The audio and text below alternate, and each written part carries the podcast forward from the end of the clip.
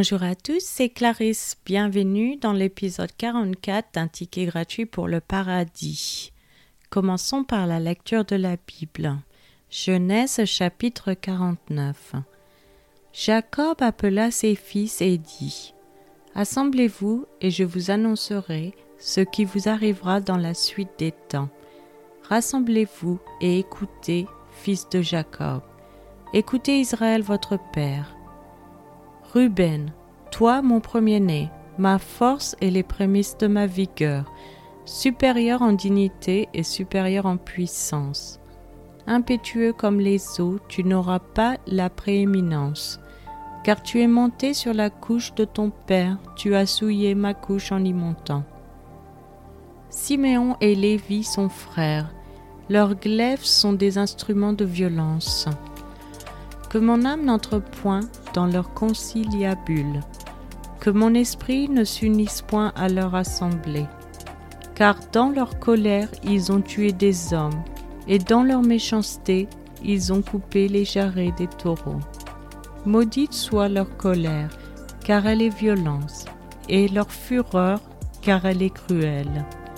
Je les séparerai dans Jacob, et je les disperserai dans Israël. Judas, tu recevras les hommages de tes frères. Ta main sera sur la nuque de tes ennemis. Les fils de ton père se prosterneront devant toi. Judas est un jeune lion. Tu reviens du carnage, mon fils. Il ploie les genoux. Il se couche comme un lion, comme une lionne qui le fera lever.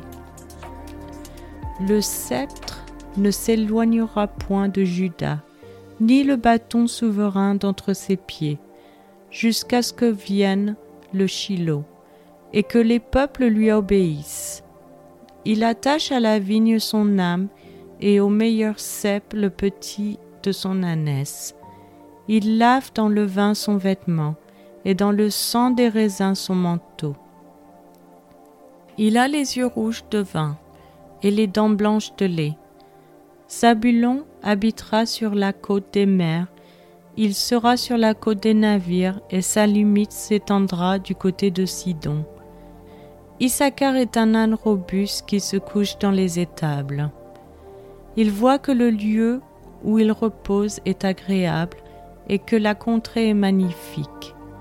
Et il courbe son épaule sous le fardeau. Il s'assujettit à un tribut.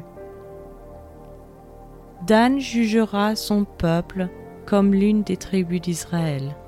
Dan sera un serpent sur le chemin, une vipère sur le sentier, mordant les talons du cheval pour que le cavalier tombe à la renverse. J'espère en ton secours, ô Éternel.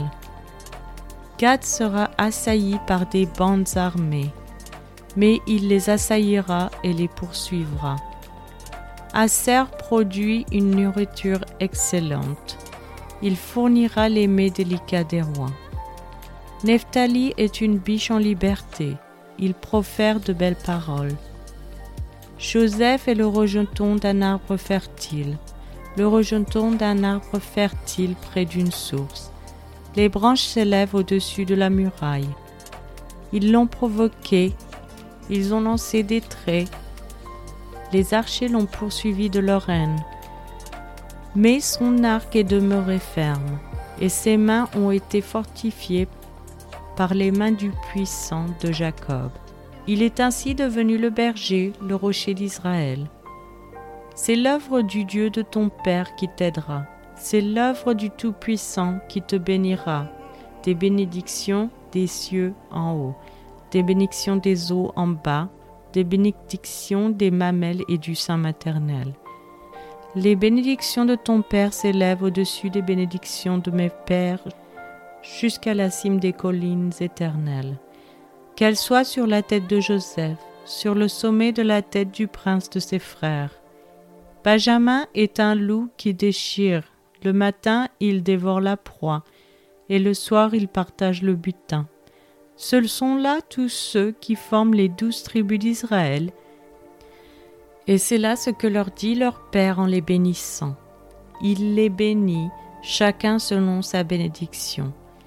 Puis il leur donna cet ordre. Je vais être recueilli auprès de mon peuple. Enterrez-moi avec mes pères dans la caverne qui est au champ d'Ephron le Hétien, dans la caverne du champ de Macpella, vis-à-vis de Mamré, dans le pays de Canaan. C'est le champ qu'Abraham a acheté d'Ephron le Hétien comme propriété sépulcrale.